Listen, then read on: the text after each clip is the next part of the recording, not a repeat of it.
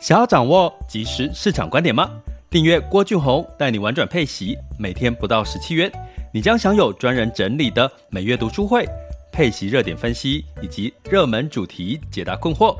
不论你想通过基金、ETF、美股或台股打造你的现金流收入，我们都能为您提供支持。点选资讯栏的订阅链接，了解更多。让我陪你一起投资理财。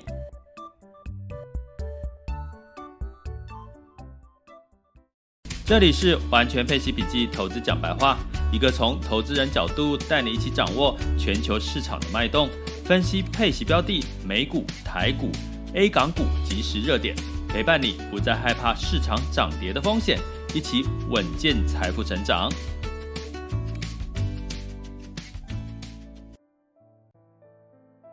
亲爱的，你们今天好吗？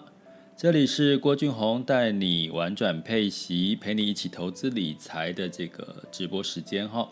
那这个中午十二点到了，我们大概通常都会花半个小时哈，跟各位聊一聊呃不同的主题。那今天的主题是 iPhone 十三还会香吗？我们来聊聊苹果股价的两三四哈。那在这个今天的主题。同时，之前在等待的过程，大家应该都有收到这个行政院公布，我们要延长这个三级警戒到这个七月二十六号哈。那希望大家都呃一切都还好哈。那呃正面乐观的看待，其实我们这个事情呢，肯定是一个短期的现象。那等待疫苗的这个过程当中，会让我们就是越来越来就是越来越好哈。大家要相信这件事情。那当然，这个目前看起来，我们可能会比较羡慕欧美哈，因为进入到解禁的一个行情哈。所以包含这个，你会看到这个新闻媒体如果有揭露一些欧洲或者是美国的一些餐厅、酒吧，哈，他们都是，呃，可以就是呃，到处的城市移动交流，哈，甚至就是可以不戴口罩。那当然跟他们的疫打疫苗的施打率，哈，施打两剂都达到一五成以上，哈，尤其是美国跟这个英国，哈。那所以呢，我相信这个情景也接很快的也会发生在在台湾，然后，那所以呢，我们其实可以更乐观的准备好，万一疫情解封之后呢，诶，那你是应该要更好哦。那所以我们在这段时间，我觉得是一个很好，充分准备好自己的充充电，哦，或者是如果你在家的时间比较多，就是多。学学跟怎么跟家人相处好沟通的一个事情哈，通常很简单的逻辑就是你多赞美就好了，多赞美对方哈，家人哈，朋友，你哈或者是另外一半，你会发现很多事情的结果跟互动都不一样了哈。那所以呢，我们今天其实这个主题比较轻松，因为今天在这个台股或者是全球股市，好像这个情绪有一点变化，我们也会稍微来聊一下。然后在昨天呢，其实整体来讲呢，其实好像这个预期升息的可能性还是存在提前的一个疑虑哈。所以你会看到，但是其实很很特别的是。今这几天的数据有点矛盾的现象，比如说十年期美债殖利率是跌落了一点三左右，哦，哎，可是就是股市并没有这个一个比较好的一些表现，哦，反而科技股小涨，哦，在美股的部分，那反观这个台股部分也是这个比较，哎，好像没有像之前那样子。涨的一个一个情绪氛围了哈，所以，我们今天就透过这个苹果这件事情呢，我们就来聊聊。那照惯例呢，我们一样呢会分三个阶段哈。那第一个阶段呢，会是聊聊这个主题：iPhone 十三还会香吗？聊聊苹果股价两三四。那第二个阶段会跟各位呃分析一下，就是这个全球市场盘势的一个轻松聊。那第三个阶段呢，就是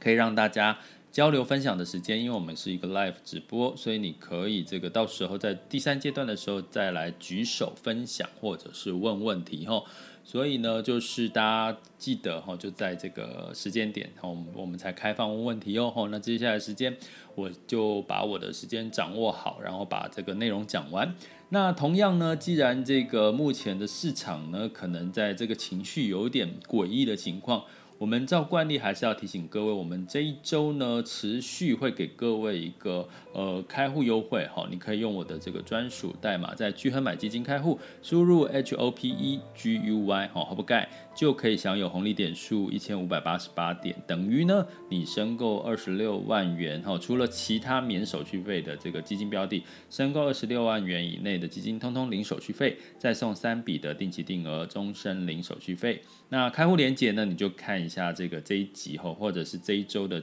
Podcast 的节目的文字说明栏，然后那相对来讲，其实呃，巨亨买基金基本上它基本上是一个集保哈，透过基金也可以透过集保账户去这个保存你的基金，所以相对来讲，它的交易相对是安全跟有保障。也就是说，基金公司哈怎么样了哈，基本上投顾公司怎么样，它其实是不会影响到我们的资产的哈。我觉得这个也是我们在未来的后疫情时代，在做线上的一些更多的消消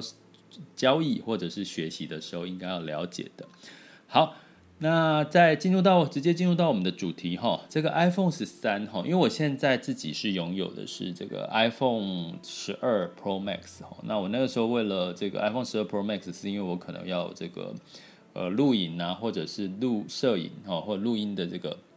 需求，然后这个我需要比较大的这个电池的容量哈，就换了 iPhone 十二 Pro Max，还有一个就是五 G 哦，我希望我的网络可以频宽比较快。可是这件事情我就很想吐槽一下哈，我我使用的是中华电信哈，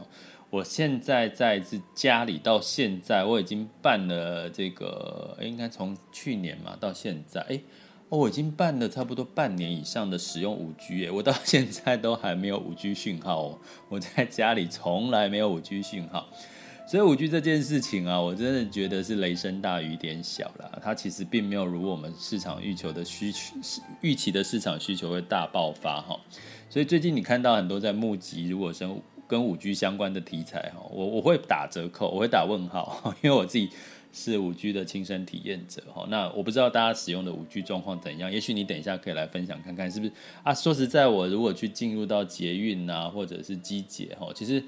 就算有五 G 信号，它的这个速度感我没有觉得快很多。嘿 嘿，对不起哈，我真的是这个感觉到五 G 没有让我觉得是很香一件事情哦。所以这是我当初换 iPhone 十二的这件事情。那 iPhone 十三还会不会香？你去想，已经到这个地步，iPhone 十三还有什么样的亮点？哈，那其实呢，我过去在投资苹果的经验呢，我投资的比较是用副委托哈。我今天会跟各位顺便讲一下副委托这件事情。用副委托去在券商哈，台湾的券商开户。哦，那早期的时候了哈，那我就是这个买这个 Apple，直接买这个 AAPL 哈，就是苹果的个股哈。那其实呢，呃，再加上我过去在科技业待过一段时间的经验哈，其实。苹果呢，大概你它大概平均都是在九月的时候有这个新机的发布会，去年比较晚，因为疫情的关系哈。那所以呢，在每一年的大概你可以抓一个节奏，可以跟各位分享。大概在现在六月哈，七月进入七月，离九月差不多还有两个月到三个月，那你就会发现一件事情哈，就是说你会看到。之前我最多听到就是新闻在报道这个 iPhone 十三呢，可能有什么样子的一个什么新规格了哈。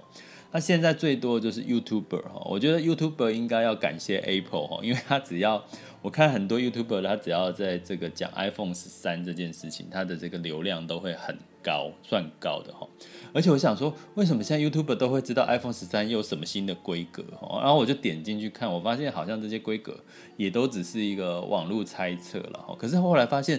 你有没有发现一件事情，就是这个猜测的规格也越来越准了。可是唯一有一个不准的，就是说它 iPhone 十三、十二到十三，甚至十一说要取消这个。呃，这个增加这个这个指纹辨识，哦，就是同时这个脸部辨识之外，还要增加指纹辨识。这件事情一直都是这个 YouTuber 或者是 网络是猜不准的。可是其他镜头的部分，还有它的外观，大部分都猜得准。可你去想啊，iPhone 十二哈，过去就是镜头，然后就是大荧幕、大尺寸，然后它的解析度越来越高，然后增加了这个 AR 的功能。请问一下，它还有什么？雷达哦，雷雷达雷达的功能，哦，那除了这些之外，它还有什么？好像就没了。就去年最大的这个就是第一支五 G 手机嘛，这个苹果。所以呢，你说今年 iPhone 十三还要有什么亮点？我是觉得在，在我会我会觉得从几个方向来看，第一个，因为在近期推出的这个 iMac 哈，或者是在这个 iPad，你会看到一个迹象，就是说它越来越五颜六色了哈，也就是说颜色上面的改变，我觉得这个是有可能的啦哈，不像过去可能只有这个白色啦、灰色、黑色啦、哈太空灰这些的哈，所以我觉得呢，其实基本上可能在。十三可能就是第一个颜色上面的改变，那第二个呢，可能就是它的这个呃设计的流流畅度、边框什么的一些改变。那通常会另外一个改变，大改变，通常就是在镜头。那我觉得这个镜头肯定要改变哦，因为大家知道一件事情，就是其实 iPhone 现在在。这个整体的，呃，它的影音的部分，线上的部分，它在不管是 Apple Music，或者是它的这个所谓号称这个杜比世界 HDR 这些的功能，其实呢，它都需要有更高规格的镜头，让摄像头让这个，呃，你在用 iPhone 拍摄或者是拍照的时候，可以获得更高规格的品质，然后才可以搭配它的其他的相关的周边设备呢去。播放，比如说四 K，甚至未来的八 K，啊，甚至呢，像这个所谓的这个照片的品质有到这个 ProRes 的一个等级，也就是说，它基基本上是完全没有这个，呃，完全原原汁原味哈，没有去改变你的这个照片的品质，让你去后后置编修的时候有更大的这个创作发挥空间。所以我相信这个屏，呃，这个。镜头哦是一定会改，或者是会不会再增加一个镜头，不知道哦。但是这个是这个应该是比较会，因为你这个都不改，你只有改颜色就没有亮点了哦。那当然，另外一个就是我会去看待看的是，就是说，因为现在的其他的 Apple 的这个。呃，device 都是用所谓的这个 Type C 哈，也就是说这个呃，我们都是用那个小头的哈，不是 Lightning 的，像 i iPad 已经不是用 Lightning，像这个 Mac 的笔电也是用这个也也是用这个 Type C 哈，USB Type C，所以基本上我觉得我还蛮期待这个 iPhone 十三会有这个 Type C 的接头哈。可是说实在讲一讲这些东西，哎又怎样？其实有一些安卓用户呢就会说啊，这些不就是安卓？都有的，很多都是都有的哦。那甚至这个相机的规格，尤其是华为哦，是华为、三星是这个安卓里面在相机拍照是一个还蛮顶尖的规格。所以又怎样？所以 iPhone 十三如果具备了这些又怎样？然后电池又这么就就是又又这么耗电，对不对？那当然就是它的这个这个荧幕了，屏幕了。好像这个最近在 iPad 新版的 iPad 里面，它就配备了 Mini LED 哦，所以最近。呃，mini 前一阵子 mini LED 的面板的这个这个类股呢，就有这个一些被炒的一个题材哈。但是 mini LED 在 iPad 其实被测试一个结果，就是说你它特色就是说它是完全黑，也就是说你关掉你可以看到黑的部分就是纯黑哈。那这个部分呢，就会造成就是说你的这个画面的立体感啊，或者是逼真度会更高，这是 mini LED 的水准。可是呢，其实也经过这个 YouTube 的测试呢，其实它。当它这个全黑的时候，那你你的这个亮度，哈，你的亮度打开越亮，它它的这个光晕的状况就会更严重，哈。所以其实呢，你会发现现在 iPhone 已经不是神机，所以不是神机，它会给你不是完美的机器了，它可能会给你很多缺陷。真的，我我觉得我我我可以说我应该也算是一个这个个这个果粉哦，因为我其实历代以来其实一直从都用 i。iPhone，可是我并不是因为真的非要 i，呃，真的不是说我很爱很爱 iPhone，而是说我好像没有 iPhone，我其他我现在用苹果的这个笔电哈，再加上这个手机，我好像就回不去了。我所有的这个应用程式，我所有的资料都在里面，我好像被绑住，我回不去了。其实我是因为这样，我我觉得我必须要一直用 iPhone，然后那也许哪一天我有哪一个点真的受不了了哈。所以我我之前也用过 Apple Watch，可是我现在已经不用了。我已经发现，就就我觉得，哦，就是相关的功我要的功能已经消失。然后我用了一段时间，那个耗电量，我就居然要一天一充一手表，哎，Apple Watch 哦，这所以基本上我觉得 Apple 的东西其实已经慢慢的，它已经没有像我们以前预期的那种，哇哦，就是那种很亮很香的味道。可是我们来讲回来啊，那如果是这样，我难道我今天开这一集是要跟各位讲说，所以苹果股价不要买吗？其实并不然哈。我要跟各位讲这个节奏，我刚刚跟各位讲哈，大概呢，你买 Apple 的这个股票呢，大概在六月份。你会看，你可以去自己做功课，看它的股价。大概最近的六七月，哈，股价就开始，哈，开始，因为因为很多的声音在炒这个苹果的概念，它的新机，它的一些规格，哈，它的出货量，它的获利。然后呢，等到九月，哈，发表之前，哦，甚至在发表的时候，股价就开始掉了，哦，也就是说，通常我过去的这个。节奏看苹果股价的节奏的经验，就是它大概在六七月股价在酝酿被炒炒炒往上哦。那你可以去看现在股苹果的线图哦，甚至你拉去年，甚至在前年，大概都是这样。发表了前两三个月，然后当它发表完之后，通常那个时候好像就会有一些获利了结哈，股价就开始掉下来哈。那当然，如果我这样讲是说，如果你从这个短线交易的角度来看的话，它是这样。可是如果你把它拉长来看，它的股价其实是一路一直往上走的。可是我觉得，其实我自己在看的是说，它的获利能力真的是关键不进不，当然是 iPhone 是最主要的经济母。可是它你会看到它一直在转型，转型到很多的频道。有没有人用 Apple Music？有没有人用这个 Apple TV 加？哦，就是它的这个付费频道哈。其实我用来用去。坦白讲，我还是觉得，比如说对 music，我的感受是 Apple Music 它好好少我们台湾的这个，因为我五十岁嘛，哈，五十岁，基本上我听喜欢听我那个年代的音乐，我那个年代的音乐几乎都没有，又不是说几乎啦，有很多我就找不到那些音乐，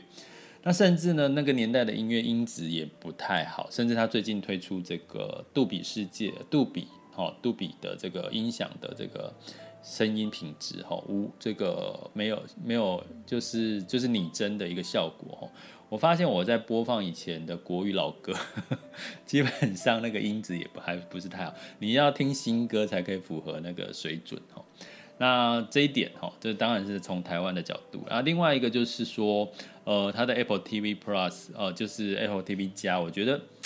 跟 Netflix 比起来还是大巫见小巫哈，所以根本根本就没有想要去付费使用的状况。可是呢，在这种种的状况，其实我们可以看出，苹果一直在转型它的获利来源，不要同一个风险都压在 iPhone，因为不知道它接下来 iPhone 还可以升级到什么样的地步。当然，现在呢，因为华为它被整个中美贸易战的情况呢打压的情况下，华为它的在制造手机的它的相关的晶片缺货的情况下，它也造成它没有没有。办法大量生产它它的这个新机之外，还有就是它现在华为它用所谓的鸿蒙系统哦，因为也是因为中美贸易的情况下被抵制用这个安卓，所以它就开发了这个一个鸿蒙系统哦，所以呢这些的变数都让苹果在这段时间还是一个呃大厂哦，那三星有慢慢在。往上追吼，所以从这边事情，我要跟各位讲，其实苹果呢，现在至少在股价的状况，我目前从七月六七月一路看下来，它正在属于一个这个上涨的时期哈。我给各位一个数据来参考一下哈。好，我来看一下，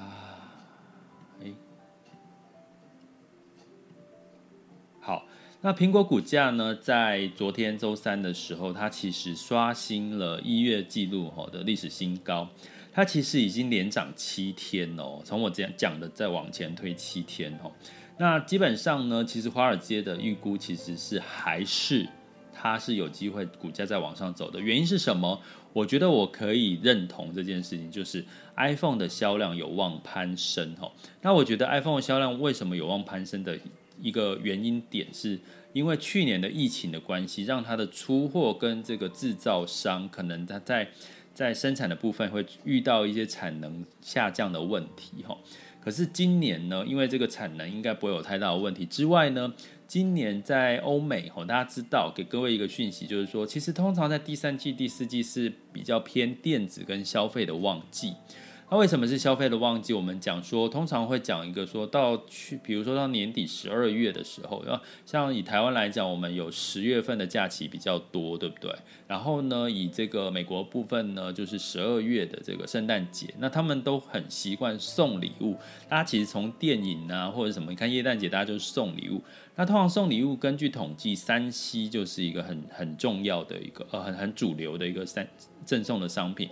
所以你在这个供货齐全，再加上去年大家可能不敢乱买，不敢消费，你甚至不敢去买 iPhone 十二，你就觉得，哎，会不会有一顿没一顿的？我还拿买 iPhone 十三、十二，然后还送人，不可能。可是你，我刚刚讲了一个前提，现在欧美其实已经在一个呃逐渐解禁，有信心消费，而且是有足够能力的消费的情况下。所以呢，十三的这个销售量不见得会比十二来的弱哦。我呃跟去年来比的话，所以我觉得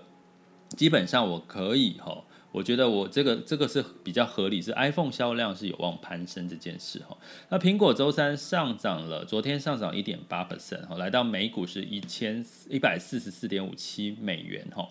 那基本上呢，也让它的市值推升到二点四兆美元。不过它的股价跟一月今年的一月比是一百四十五点零九，其实还没有突破一月份的这个价格了哈。所以呢，我们从这边来看呢，其实苹果股价今年以来是涨了九个 percent 哦。那可是呢，跟其他的大型科技股来讲哈，呃，其他的大型科技股呢，其实是涨幅是两位数哦，所以其实是更多的哈。所以在比如说微软呢，在今年涨了二十六个 percent，然后亚马逊涨了十四个 percent，Google 呢涨了这个 Alphabet 哈，它的这个母公司涨了四十四个 percent，脸书涨了二十八个 percent。所以呢，如果你想要投资这类型的这个大型所所谓的 FANG 所谓的尖牙股哈，其实在 ETF 里面有一档叫做纳斯达克一百，就是它的代号是 QQQ 哦，QQQ 里面的苹果大概占了百分之十哈，那其他就是像微软啊、Amazon 这些都在哈，所以你可以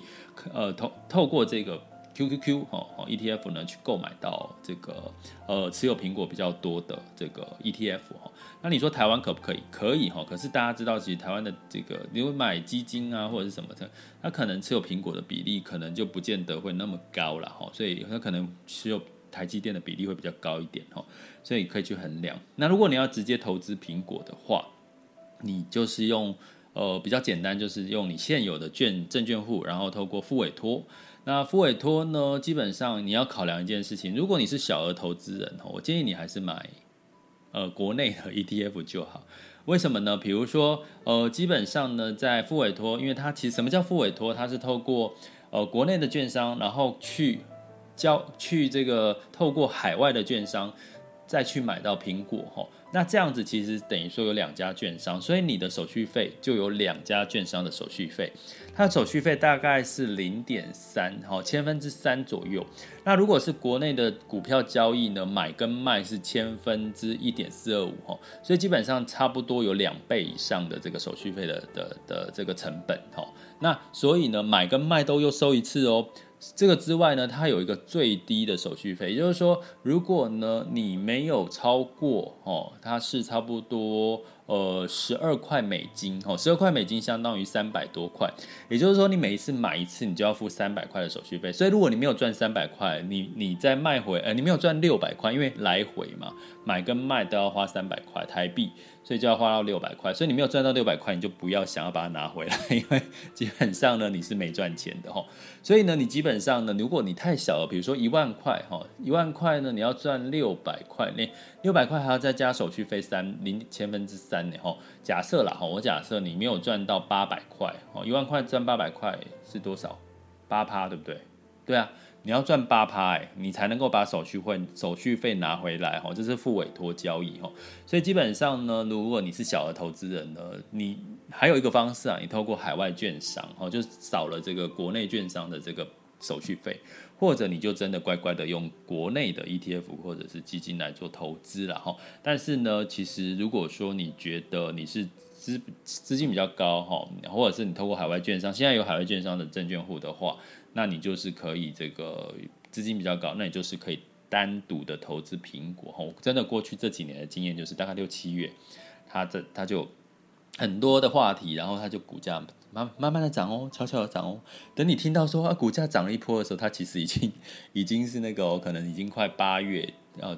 接近快这个上市。那通常这个时候呢，到九月，尤其是你可以在九月这个公布之后，或者是公布前哈，你就可以做一波的停利的动作了哈。其实我过去其实这样子，你去看，你去看啊，你去看过去的股价的时间点，大概的走势就是这个样子哈。所以呢，可不可以？还香不香？iPhone 十三可能我觉得不见得香啊，你会不会换？我应该没有办法换，因为十二 Pro Max 才去年呢，现在十三也没有什么亮点啊，除非它这个电这个什么电池容量可以更高，要不然我觉得我觉得我应该没有下不了手哦。可是股价哦，股价我刚刚讲一个关键点，去年的疫情让它的出货量跟它的这个销售量应该还不是呃太好，可是今年因为这个疫情。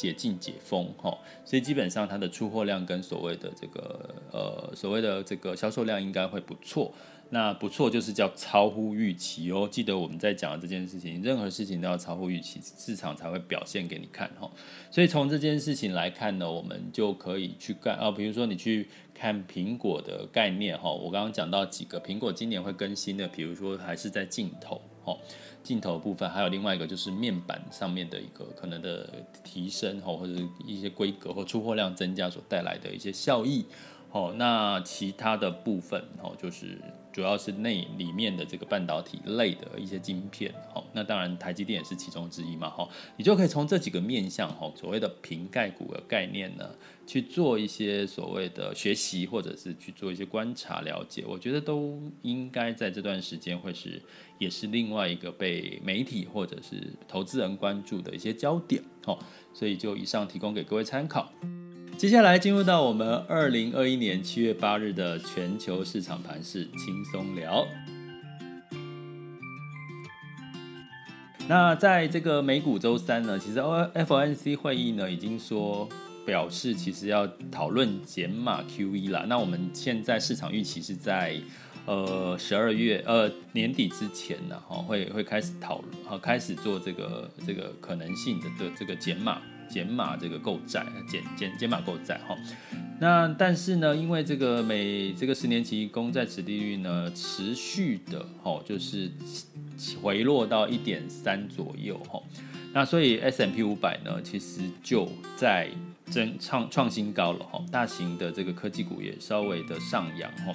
那所以呢，道琼 S M P 五百跟纳斯达克分别上涨零点三、零点三八跟零点零一个百分点。那欧股的部分也是收高的吼，那欧股的部分也是对欧元区的这个经经济的成长 GDP，其实它上调喽，上调到四点八哈，之前预期是四点三哈，哦，那这个离超乎预期啊，哈，本来四点预期四点三超超过四点八，这就是我讲的超乎预期，市场就会给它拍拍手。给它表现上面的一些奖励，那所以呢，泛欧六百呢是上涨零点七八，德国上涨了一点一七 percent，法国跟英国分别上涨零点三一跟零点七一。那反观来看，其实台湾其实现在七月二十六号延长到七月二十六号三级，其实我们真的要稍微担心这个经济成长率会不会下修吼，但是目前就是。希望疫苗赶快来的越多越好，所以周三的部分呢，其实航运股就是基本上是修正。那今天本来早盘也是修正，后来好像稍微有稍微在。在这个呃回升一点哈，那其实今这个昨天台湾加权指数是下跌零点三五那，那 A 股是反而逆势反弹，创业板涨幅是三点五七，所以从这个逻辑跟各位提示一下，就是说其实目前不管台股或其他市场，都是资金都是往这个成成长股流动哈，成长近近期哈都往成长股，就是所谓比较偏这个中小型的这个个股。好，就比如说呢，像现在的时间是十二点二十八分哈，我们来看一下台湾的这个加权指数是上涨了三十点，尾盘又拉稍微拉上来，上涨零点一七 percent。可是呢，台积电是下跌了五块钱，来到五百八十九哈，所以它的涨幅应该是在其他相关的一些类股了哈，像今天的钢铁股好像就表现，钢原物料类股好像表现都还不错。那可是你看到这个这个。电投指数哈，基本上它是红的哈，今天都一整路都是红的。那电投指数比较就是我们讲的中小型的类股哈，所以资金的偏好比较是在内资的这个这个加码的部分。那外资其实是在流出的，因为我们现在台币兑人美元兑换台币其实是有升值的，就台币是稍微弱。那比较值得一提的是，现在港股今天现在这个时间是跌了两块钱哦，呃两趴，现在时间是十二点二十九哦，那其实已经跌破了年线哦，所以这个港股的部分可能大家要稍微做一些哦比较，如果说就是说你的仓位可能要适度的做一些调整哦，好那。另外呢，A 股的部分呢，呃，上证是呃下跌了零点五七 percent，那这个深圳指数呢，先先涨后跌哈。不过呢，今这两天其实这个呃，中国是有提出说它要降准哦，可是反而降准这件事情没有让这个市场带来这个太好的利多哈。那代表的是这个 A 股的市场情绪还是比较比较没有那么有信心哈。所以还是需要一点点的时间去刺激跟观察。好，那那相对来讲，日经指数跟韩南韩也是下跌了零点七二 percent。好，现在时间是十二点二十九分。好，那再回回头看这个所谓的能源的部分呢，是布兰特原油下跌了一点四七 percent 的到七十三点四三。那跟这个所谓的整体的到底会不会增产或者是减产这件事情哈有关系。那另外一个原因是这个原物呃美元的升值哈，美元的升值哈也是压抑了油价的一个主要原因哈。那另外呢，黄金的部分是收涨零点四，那来到了一千八百零二点一美元。那原因就是我刚刚讲的十年期美债值利率为什么掉那么多？是不是未来的市场景气还是堪忧？吼，所以避险的黄金就稍稍的有一些表现了。那在汇市的部分呢，美元指数来到九十二点七，吼，哎，已经快逼近九十三了。所以美元其实真的是蛮强的哦。所以代表是什么？这个升息或者是减少购债这件事情越来越接近了哈。所以基本上呢，布局的话，美元资产其实是应该最近比较偏强势的货币了哈。那美元兑换台币已经来到二十八点零六五了，那美元兑人民币是六点四七二八哈。所以最近的这个美元走升哈，其实是我们要关注，也会压抑到原物料的价格，也会压抑到资金回流到这个美美国市场。那当然，美国的资本基本面又好，所以基本上如果你说，呃，整体来讲，美股应该还是比较可以比较看下半年会比较容易看得到的一些趋势了哈。那也有这个一些人在提一件开玩笑的话，就是说，哎呀，最近如果哈开始有市有市场的修正，那可能是你今年最后一次可以找到。最低的买点的机会了，诶，我觉得这句话还蛮有趣的。我们下次再另辟个主题来聊聊看哈。那目前有这个两千一百人在线上，所以我们接下来在这个第三个阶段就开放大家可以分享交流跟讨论喽。哦，时间是来到五三十二分，我又是不是废话太多了？好，那现在开放大家可以分享交流讨论哈。那。呃，在同时跟各位分享哈，大家可以呢透过我们在这个每一集的这个呃哦文字叙述里面有一个我们的订阅方案哈，透过订阅方案呢，你就可以让这个郭老师三百六十五天陪着你一起投资理财。那我们在每个月，昨天才开完这个读书会哈，然后呃会有三篇的主题，然后会有不同的这个标的的开箱哈，去评评论、点评、分析一下。然后每个月会有这个这个热点清单，然后去做一个汰弱留强。那很简单，你们就是跟着学习的过程当中，了解掌握市场之后，再根据你现在的投资组合，适度的去做一些汰弱留强。我相信呢，对各位在这个每一年的稳定的这个财富增长是有一定的帮助的。好，所以大家可以到我们的这个呃这个文字叙述里面看一下我们的这个方案连接，点进去，好，我们订阅方案，哦，基本上你就可以在这段三集的时间呢，持续的加强你的这个投资上面的一个功力。哈，好，又是来我们接一下 Eason。Hello，Eason。老师好。Hi，Eason，你好。老师，那个我想跟你聊聊 iPhone 手机，因为我自己也是一个苹果迷。对，我有印象。就是，嗯，对，跟老师一样，就是进入他的系统之后，有点买连接太多东西，有点出不来了。对，对，因为我我也是 Apple Music 啊的使用者，所以他现在真的是没办法换啊。那想问一下老师，就是因为苹果手机它每一代它其实都会有一个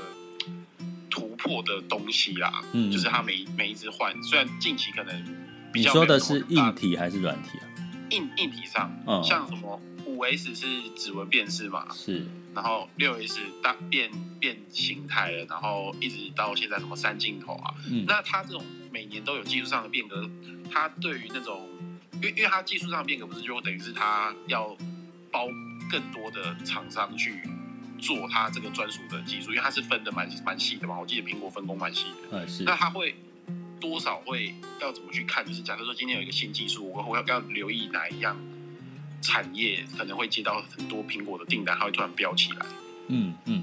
其实，其实我我觉得，就我刚刚提到一个关键，就是说，你就分几个大方向。就我刚刚讲的镜头嘛，是一个；第二个是面板，那第三个就是它的里面的这些相关的一些晶片、IC 晶片还有元件。其实你就分这三大类去看，就差不多了。